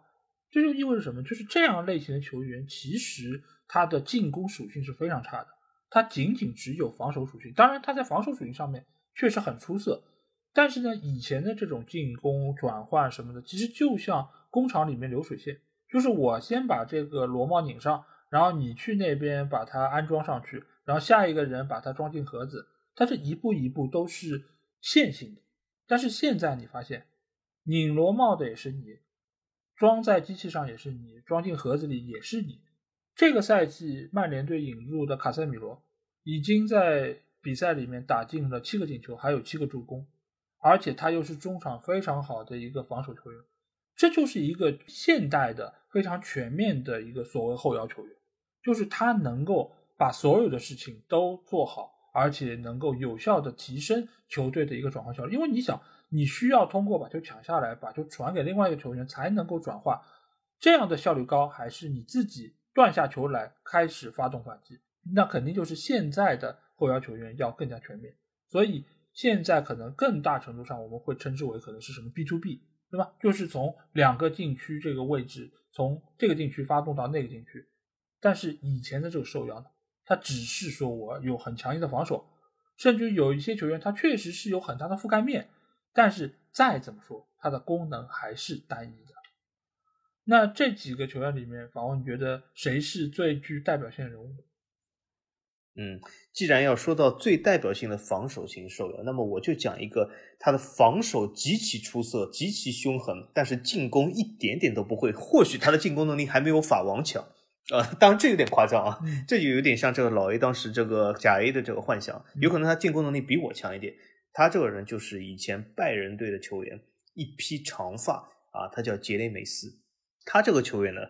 就是老球迷应该都听说过。他当时其实呃拼抢非常好，他就是这个一披长发甩来甩去，就是拼抢度非常的凶，动作非常大，覆盖度非常大。但是他经常是抢下球以后，真的不知道干什么。他或许连一脚短传的能力都没有，就抢下球以后，这个球他会发现非常烫脚，他也不知道该怎么办。因此他后来在拜仁，在以前这种足球都慢慢被淘汰，因为。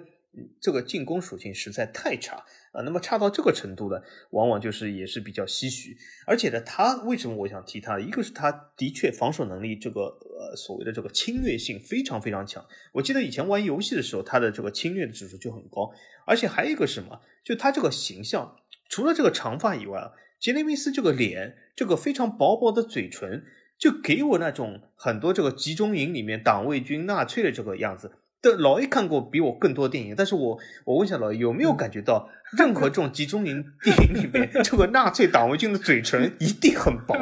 我就不知道为什么，对吧？嘴唇反正总是很薄，然后这个人就会非常的阴险毒辣，然后就是杀了很多犹太人，把他们都做成了肥皂，反正就是这样，嘴唇薄。当然这这是我刻板印象啊，这我向杰雷梅斯道歉，但是这的确是用这种电影的刻板印象啊。呃，这为什么会形成这样？当然，好莱坞或许可以说，但我觉得就是杰雷梅斯给我这种非常残暴的啊这种印象，就是来自于他的薄薄的那两片嘴唇。如果你想看杰雷 梅斯装上安吉丽娜·朱莉的嘴唇，我感觉他的这个残暴效果就会低很多，真的。哎，你这个人，我真的一年只看零到一部片子，但是对于每部片子，你观察到是很细致。哎，你说是吗？党卫为什么嘴唇这么薄？是啊，其实我也不知道，这可能从面相上来说，可能厚嘴唇的人会比较和善一点吧。我也不知道，这个可能只能让这个什么面相学家来给我们解释一下啊。呃，但是杰里梅斯确实，我觉得被你这么一说，他只要换一身衣服，就直接可以去二战的那个影片里面报道了。啊，这确实是有点像。但是从这个受邀来说，我觉得可能还是要提一提，就是埃辛吧，因为埃辛他相对来说他的防守能力是为大家所称道的，而且他确实也是在穆伊期的时候是非常重要的一个队员，也是造成了当时切尔西队的防守如此坚固啊。呃，但是另外一方面来说，呃，他确实也是很大程度上会被当成是一个。呃，防进攻能力比较欠缺的球员，确实他也很少参与到球队的进攻方面，他进球也很少，所以他能够偶尔取得一个进球，呃，也真的是会被拿来大书特书。但是在现在的世界足坛，越来越多的后腰球员，他真的是非常全面，所以你也很难说清楚中场的几个后腰，尤其是四二三幺，你这种双后腰配置，那你这两个后腰哪一个可能是更偏防守，哪一个是更偏进攻呢？就有时候不太能够分得出来，对吧？所以这也是现在越来越多的球员风格上越来越雷同的一个原因吧。那最后我们要说到的一个位置啊，这个位置是真正的彻底消失了，而且这个消失的时间有点久，那就是存在于传说中的清道夫啊，因为我相信现代的球迷来说，真正看到过清道夫这个角色的人应该不会太多，因为绝大多数我们儿时看球的时候，基本上都已经没有清道夫这个设置。但是这个名字，我觉得还是如雷贯耳，尤其和他能够扯上关系的这些球员，个顶个的都是足坛的知名人物。那最有名的肯定就是足球皇帝贝肯鲍尔。之后的话呢，也有巴雷西、科曼、马图斯，他们都是曾经足坛非常知名的清道夫球员。那法王，你能告诉我们为什么清道夫现在不存在吗？嗯，呃，说这个之前，我我相信很多年轻的球迷，他们甚至不知道什么是清道夫，对啊，所以我我想利用这个东西先解释一下什么是清道夫。就很多年轻球员，如果从字面意义上来讲，啊，是不是就是呃有个人专门清道呢？啊，其实不完全是。呃，如果你玩过一些足球经理游戏的话，我们大家都会记得，当时就是在这个中卫线后面啊，还有一排，还有一排，你可以安排一个位置。你如果但凡把这个球员拉到这个位置，这个名字就变成了 sweeper，就是成了一个清道夫。那这个位置当时为什么会存在？就是在当时这个足坛，其实我们都会发现，在呃六七十年代以后，大家会发现啊，如果你是在场上打什么五前锋、六前锋，这样阵型会比较夸张啊，在稍微有点防守的情况下，会遇会非常吃亏。那么后来的足坛就在八十年代的时候，稍微有点纠枉过正，就是觉得什么啊，我好像是做三中卫还不够啊，就是德国当时比较喜欢打这种三中卫，他觉得还不够，那怎么办呢？我在三中卫背后再安排一个球员作为。你三中卫被别人突破以后，再可以贴身上去防守，也就是成了一个清道夫这个角色啊。因此，很多这个球员就是啊，他承担了这个任务，然后又会发现清道夫自己就是进化了以后，就会发现什么？原来他这个球员作为呃最后一道防守关卡贴上去以后，还可以起到一个什么作用呢？就是还可以起到一个后场发动进攻者，因为当时长传比较多，这个清道夫有的时候抢下球来，他一脚长传，一下传到了自己本方这个前锋，也就形成了一个进攻了啊。因此这个位置当时无论在防守还是助攻上都形成了非常好的这个效果。因此踢这个位置球员，当时很多都得到世界足球先生啊，包括贝肯鲍尔，包括马图斯，对吧？当时他们都成了足球先生了，所以说就可见当时这个位置对于足球的重要性啊。但是后来这个位置为什么会消失？我觉得无外乎两个原因。第一个原因是什么？我刚才通过我这样的形容，大家会发现，按照现在这种足坛反越位或者是这种越位的踢法。你在中卫线后面还安排一个人，那简直是灾难啊！这就是让本方所有的造越位都失败了，因为大家中卫都往前提以后，发现白起被对方前锋还是能突破，因为你后面还啊落了落下一个人，就是这个清道夫，对吧？所以说，在如今这个呃后卫线齐平站好，经常制造越越位陷阱这种打法的这个大环境下面，清道夫是简直是一个灾难，所以说这个位置是不能存在。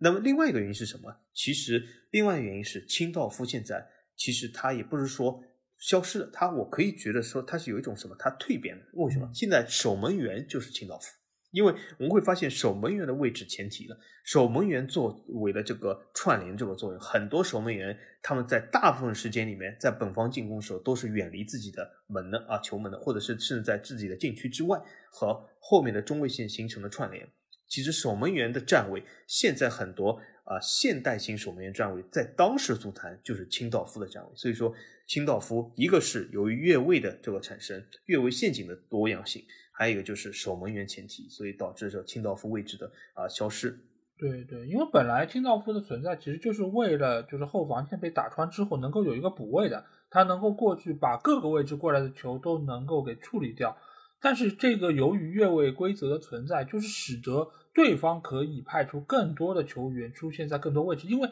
你清道夫你就一个人，但是你的进攻方向可能来自于左边、右边和中间，那你只有一个球员情况下，你到底是往哪边去防？你一旦扑出去之后，另外那边可能就会留下更多的空当，而当你的后防线球员没有办法能够及时跟进的话，就可能被对手抓住机会取得进球。所以其实这样的一个设置本意上肯定是好的，但是。你如果用应用到现在的这个技战术打法之中，那它这个作用肯定会被大大削弱，反而成为了自己防守上的一个软肋。那这个时候，你与其有一个人拖后，不如说你把这个球员放到现在的整条后防线里面，让整个后防线成为一个整体，也就是我们知道的四后卫的这个体系。那所以从九十年代以后，那这个阵型其实就再也没有出现过。那随着现在门将的职能越来越突出，他的活动范围越来越大，他确实某种程度上就是一个清道夫，而且他比清道夫承担的这个责任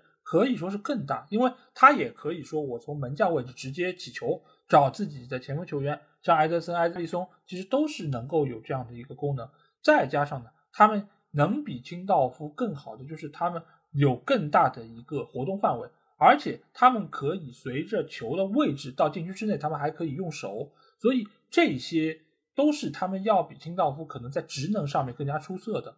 当然，他们或许作为一个门将来说，你真的要脚法比贝肯鲍尔或者板图斯更好，其实不是那么容易。但是随着现在青训的培养体系越来越成熟，这些门将他们只要在日后能够增加自己的出球，增加自己的传球能力。我觉得一定是会比清道夫产生更好的效果，所以现在其实根本就没有清道夫可以生存这个空间。但是不得不说，清道夫在历史的舞台上还是有它得天独厚的一个历史地位。那在这些清道夫里面，宝王，你觉得谁是给你留下印象最深的呢？嗯，首先就是刚才老 A 讲的，就是看到过清道夫的这个球迷已经非常少了啊。因此，从我的这个观赛这个体验上来说，我可以说我其实没有看到过真正的这种清道夫的比赛。但是有一个清道夫，他在职业生涯后期，他的啊位置形成一个蜕变，他是我一个非常喜欢的球员啊，他就是马特乌斯。马特乌斯他曾经还是世界足球先生，他就是清道夫出身的。后来他的位置前提了啊，成了一个像这样的防守型中场。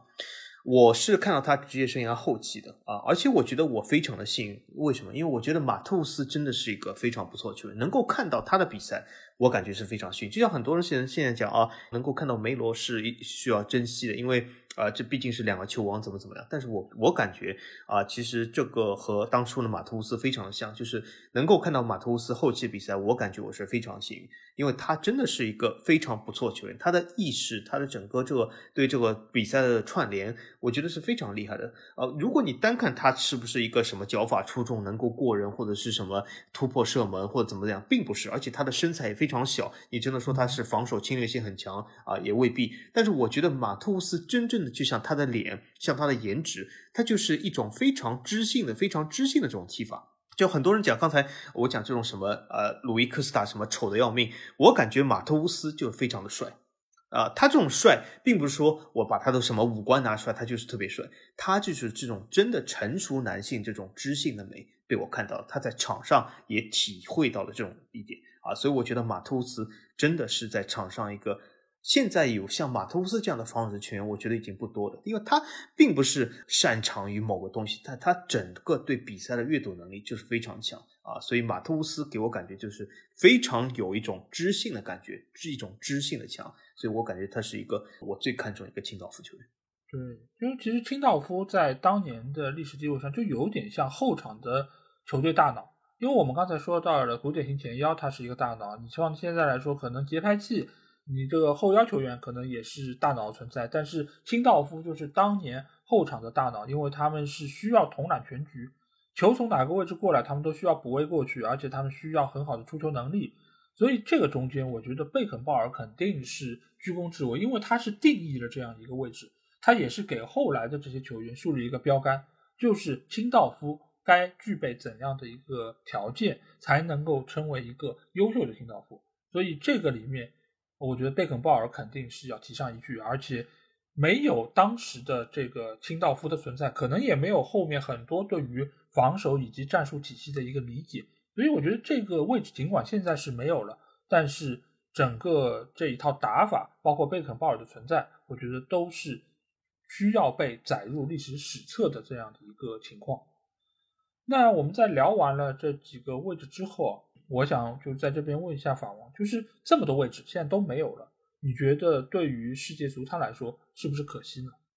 呃，我倒觉得并不是可惜啊，因为像这样的问题，其实我在很多心理测试里面也被遇到过，就是觉得世界是不是变得更好了，或者是世界的这个变化，你是不是觉得比较可惜，对吗？是不是以前的世界会更好？而我的回答一直是啊，就是我更觉得未来会更好。啊，或者是现在会更好。那为什么呢？因为我觉得回顾以前，的确我们可以讲很多位置，比如说古典琴前腰啊、九号半啊、清道夫消失非常可惜。但是换句话来说，现在不是足坛也诞生了很多位置，当时是不具备的吗？比如说现在这种啊攻守合一的边位，当时有吗？没有，当时没有任何一个边位。我可以甚至说，九十年代的足坛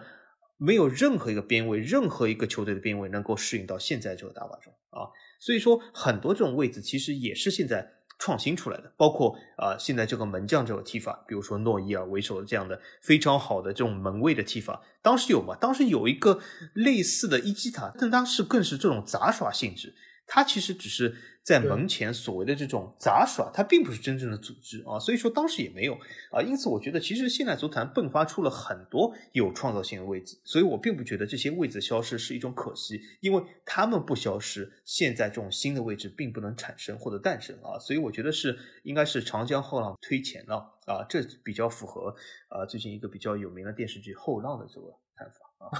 啊！你想的是这个，我想到的是漫长的季节啊，因为最后不是王想，对，因为王想不是对着年轻那时候哦往前看，对吧？对，你不要往前看，你应该是往前看，对吧？这个我觉得就是历史的进程其实是不可逆的，所以在这个时候，你与其去缅怀过往的这些位置、这些球星，不如看一看现在，或者说展望下未来。你觉得未来的世界足坛会变成什么样子？一定是。这个东西在发展，它在往前走，而那些被淘汰掉的东西，你可以说很可惜，他们是历史上的一部分。但是正是因为他们被淘汰了，世界足坛到了现在才能有这么精彩、这么好看的比赛，节奏这么快，能够有那么全面的球员在我们的眼前出现。我觉得这一切，你不能叫可惜吧？我觉得他们也是为现代的足球做出了自己独特的贡献。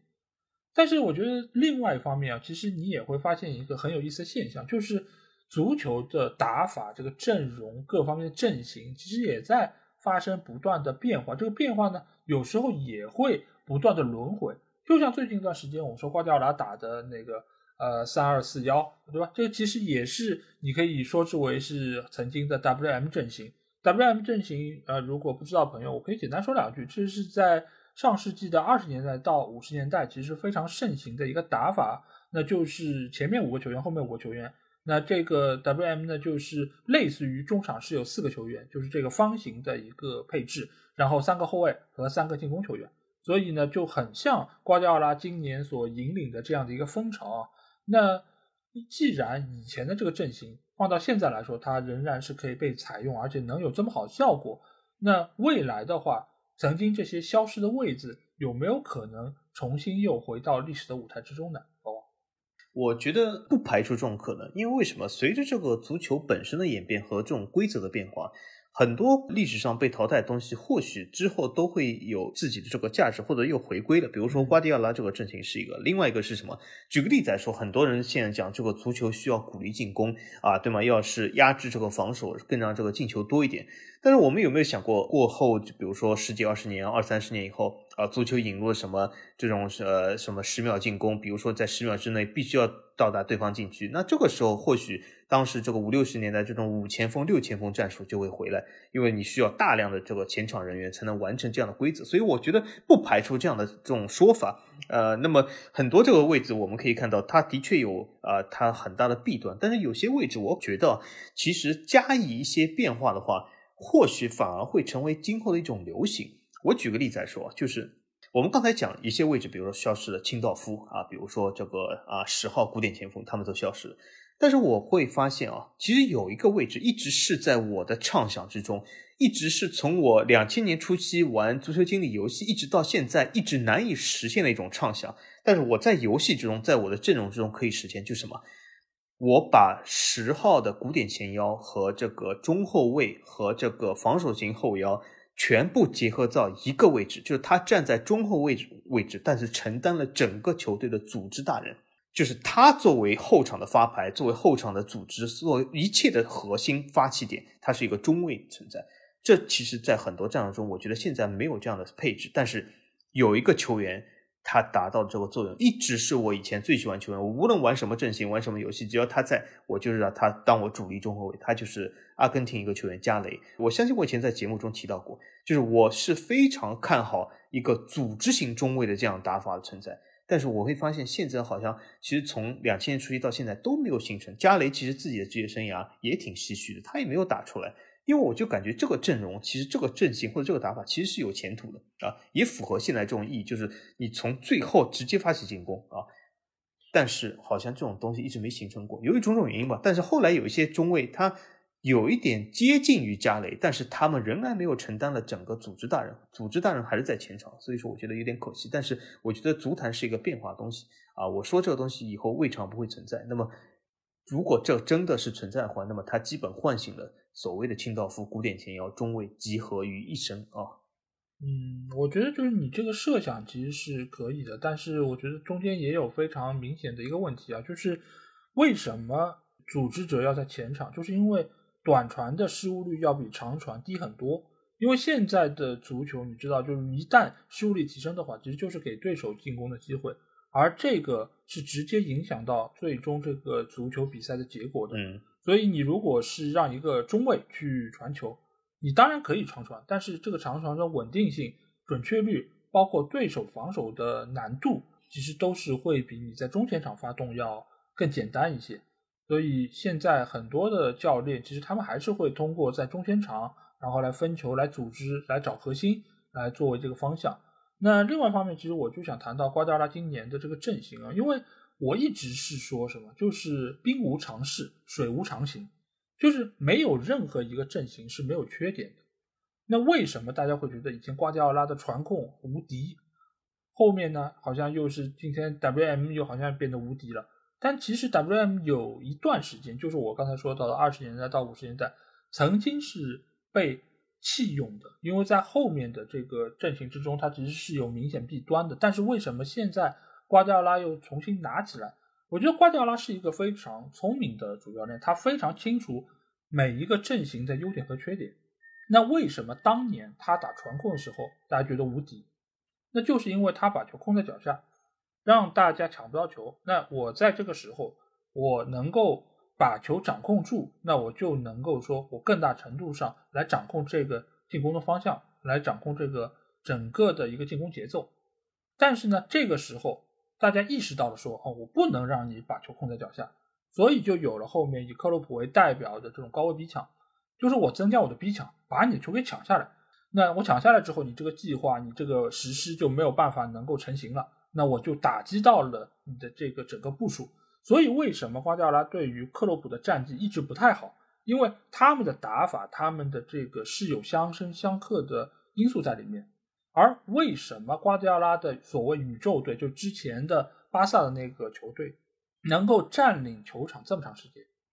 就是因为很多的阵型打法，它是需要人，它是需要靠配置来进行实施的。而短时间之内，球队没有那么快能够有这样的一个打法。但是当你都高位了，那瓜迪奥拉又变了，变成了可能后面的这个呃新的传控方式，呃曼城队新的传控方式。再加上今年有了哈兰德，他又让很多的中卫球员参与到了防守之中。那就是他要把所有的这个兵力从二维的脚下控球来到三维的，就是让这些球员都有高度，让他们能够抢点。所以你看，他现在已经是摒弃了边后卫的位置，而是让四个后卫球员，也就三后卫，再加上相似中场的那个后腰，全部都让中卫球员去做。就是他让这些防守能力更强、身高更高的球员来坐镇自己的后场，这就是他新的一个打法。但是这个新的打法真的没有弱点吗？并不是没有弱点，只是在短时间之内，一个球队想要完成对于瓜迪奥拉这种阵型的打击，没有那么快，没有那么快可以通过一个转会窗、两个转会窗把这些人都凑齐。但是等到那些球队真的能够。在完成这些蜕变之后，可能瓜迪奥拉他又变了，因为他一直是走在潮流的最前端，大家都是跟着他的变化在变化，所以他一直是能够有这种先发优势。但是并不代表这种阵型是没有问题的。我相信每一个职业教练他们都能够清楚的知道曼城队、瓜迪奥拉的球队弱点在哪里，只是在于你的球队能不能够抓住这个弱点去对他进行有效的打击。那回到我们刚才说到这些位置，其实每一个位置放到历史舞台之中，它都有它独特存在的意义，而且在那个时间段里面，它都是有必要的。而且效果也都不错，否则这个位置不会存在，也不会有那么多知名的球员成为他的代表人物。那至于这些位置能不能够回来，非常重要的一点就是在于整个足球的打法会不会重新让这些位置成为重要的存在。我觉得一切都是有可能的，并不一定需要规则发生变化，即便是现在的规则，随着这个阵型不断的变化调整，在细节上面打磨。我觉得这些位置或许在未来的某一个历史时刻又会重新回来，但是他们的打法又不完全类同于之前的他们这个使用方式，所以我觉得一切其实都有可以商量和讨论的余地，只是看这些主教练他们能不能够把这些理念完整的实施开来。但是有一个好的地方就是现在的球员他的执行力，他对于战术的理解力要比以前的球员更加出色。所以这个变化程度，我相信也会在之后的几年，甚至于十几年里面发生一个翻天覆地的变化。当然，这里面瓜迪奥拉肯定是这个战术实施中间非常重要的一个标杆性人物。好的，那这期节目我们其实也是聊到这些消失的阵型，也和大家简单的回顾了一下这些标志性的球员，我觉得也是一期。怀旧节目吧，因为这些人物都是我们儿时看球时候耳熟能详的，而且我们过往也看过他们很多比赛，这些画面也是现在想来是历历在目啊。确实，呃，当时的踢球的方式和他们的那个风姿啊，也是和现在的足球啊，确实也是有比较大的一个区别。我相信在听了我们这期节目之后，也会有很多的听众，呃，是有些话要想要对我说。那如果你们想要，来这边倾吐一下的话，就可以来我们的评论区留言。当然，如果想要和我们直接交流，也可以来加我们的群，只要在微信里面搜索“足球无双”就可以找到。期待你们的关注和加入。那这期节目就到这儿，我们下一期的足球无双节目再见吧，大家拜拜，大家再见。